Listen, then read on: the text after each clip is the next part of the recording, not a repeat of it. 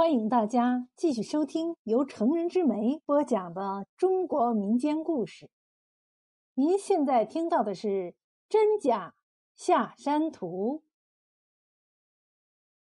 明朝年间，有一个叫袁子秋的书生，千里迢迢赴京赶考，途中大病了一场，虽然保住了性命，却花光了身上所有的盘缠。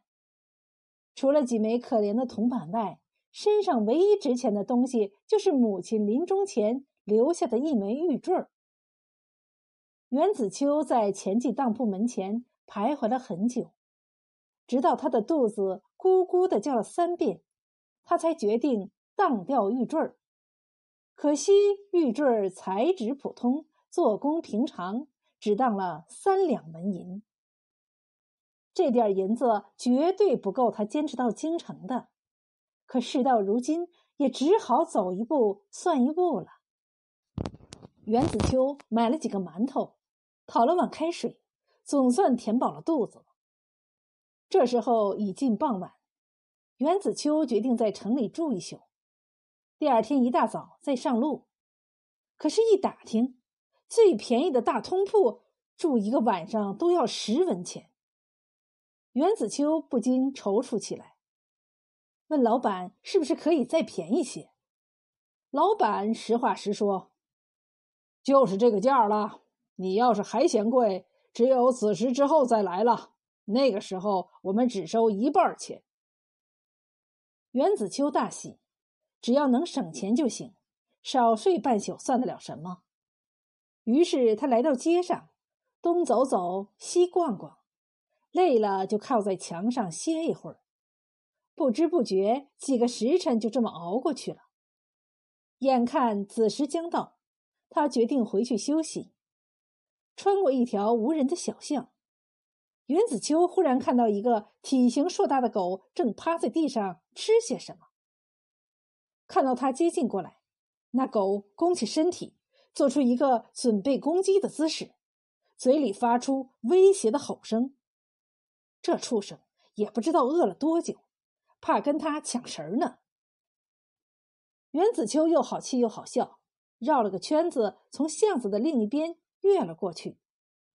刚走没几步，借着昏暗的月光，他突然发现地上有一个长长的盒子，看上去十分华贵。他赶紧走过去捡起来，打开一看，里面装着一个画轴。什么人这么不小心把画丢在了大街上？袁子秋犹豫了一下，展开画轴一看，不由得大吃一惊。但见此画墨气淋漓，放纵活泼，竟然是董叔达的《下山图》。董叔达是北宋三大家之一，以画山水见长，这幅《下山图》正是他的代表作。袁子秋对书画一向极有研究，一番品鉴之后，不由得惊疑不定。如果他没有看错的话，这应该是一幅真迹。袁子秋一颗心砰砰的乱跳起来。如果这画却是真迹，随便都能卖上千两银子。有了这笔钱，他就可以度过眼下的难关了。他手忙脚乱的将画轴装好，准备离开时，却又想到：不小心丢失此画的人，此刻说不定急成什么样子呢？亏了自己苦读圣贤之书，却在这个时候起了贪念，真是有辱斯文呐！袁子秋心中大悔，也不走了，就靠在墙边等待前来寻画之人。他不知道，丢画之人现在正躺在暖暖的被窝里呼呼大睡呢。这个人名叫黄昌荣，是城里一家商行的大老板。虽然也算是城里有头有脸的人物，但是黄大老板十分的惧内，被老婆小兰看得死死的。前不久，黄昌荣迷上了醉香楼的名妓。小桃红瞒着小兰跟他打得火热，小桃红素来喜爱书画，尤其喜欢董叔达的画作。恰好他家藏有这幅《下山图》，于是这天他拿来给小桃红鉴赏。名作在前，美人相伴。黄昌荣不知不觉喝得大醉，正准备宽衣解带和小桃红歇息的时候，突然外面一阵喧哗，竟是小兰不知从哪里听到消息，带着三姑六婆打上门来。黄昌荣大惊失色，赶紧抱了装化的盒子，从醉香楼的后门仓皇逃走。黄昌荣不敢走大街，只好串小巷。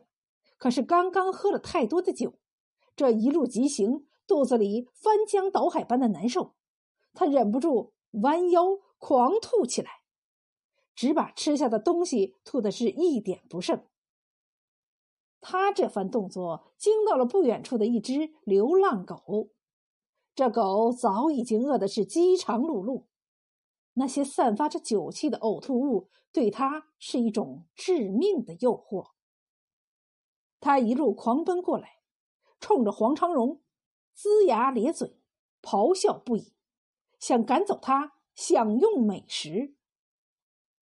昏暗的月光下，冷不丁看到这只来势汹汹的恶犬，黄昌荣吓得是魂飞魄散，忙不迭的撒腿就跑，慌乱中摔了个跟头，于是那幅画掉在了地上，他也毫无知觉，继续一路狂奔。